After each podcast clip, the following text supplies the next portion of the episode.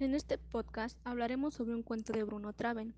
El título de este cuento es el que discutiremos en este podcast, ya que hay dos maneras de ver el cuento. Por un lado está la opción de nombrarlo jugando con bombas, ya que en el cuento nos relata que Natalio llega a la casa de la familia Gallardo. Esta familia la integraban Eliseo Gallardo, el padre, y tres hijas muy bellas. Natalio iba con la intención de llevarse a la hija más chica de Eliseo para casarse con ella. Cabe recalcar que la chica solo tenía 14 años y Natalio ya era una persona adulta. Esto era normalmente visto en esa época a comparación de la época actual en la que vivimos. En la época en la que se sitúa el texto podemos ver que vender a tus hijas era algo común y bien visto. En la historia nos narran que Natalio se casó con la hija de Liceo llamada Filomena. Se van a vivir juntos y son una pareja común, hasta que llega el día en que Filomena se va de la casa en la que vivía con Natalio. En el momento en que Natalio se da cuenta de esto y se muestra muy tranquilo, esto es un poco sorprendente ya que las ideologías que se tenían en esa época no eran tan liberales como ahora. Cabe mencionar que el cuento da un giro enorme en el momento en que Natalio va a buscar a Filomena, ya que era fácil encontrarla porque las casas tenían la puerta abierta y se podía observar todo. Por consiguiente, Natalio vio a Filomena muy feliz con su nueva pareja y con amigos.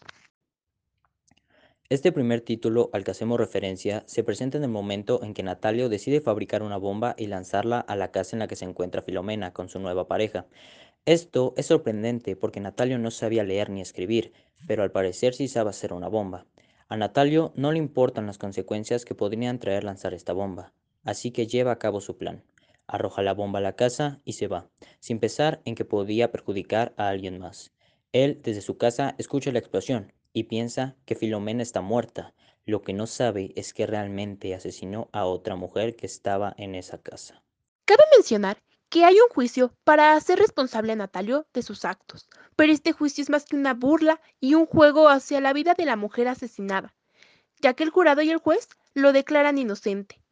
El título, Jugando con bombas, refleja que fabricar y usar una bomba es un juego, al igual que es un juego la vida de una persona, ya que al final Natalio muere a causa de una bomba. Cabe mencionar que hay un juicio para hacer responsable a Natalio de sus actos, pero este juicio es más que una burla y un juego hacia la vida de la mujer asesinada, ya que el jurado y el juez lo declaran inocente. El título, Jugando con bombas, refleja que fabricar y usar una bomba es un juego, al igual que es un juego la vida de una persona, ya que al final Natalio muere a causa de una bomba. Por otro lado, tenemos el título Juzgando con bombas, que para nosotros tiene un poco más de sentido ya que Natalio juzgó con una bomba en vez de juzgar con palabras. Lanzar una bomba en contra de su ex esposa es juzgar las malas acciones con malas acciones, ya que lo hizo con intenciones de matarla y debido a esto mató a una mujer inocente que era la mujer de Crespo y no tenía nada que ver.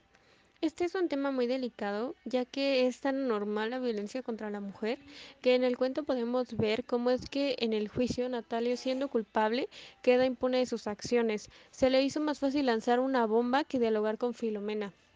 Filomena no hizo mal en irse, al final ya no quería estar con él. Tal vez si hubiera hablado, eso no habría sucedido. Pero eso no justifica intentar asesinar a su ex esposa y matar a una persona inocente. Al final, Natalio fue juzgado igualmente con una bomba, ya que por el medio legal no se llegó a nada. Este cuento es muy entretenido, recomendamos ampliamente que lo lean, ya que en cierta parte refleja la situación actual de las mujeres y la gran impunidad que existe por la conveniencia de personas con poder.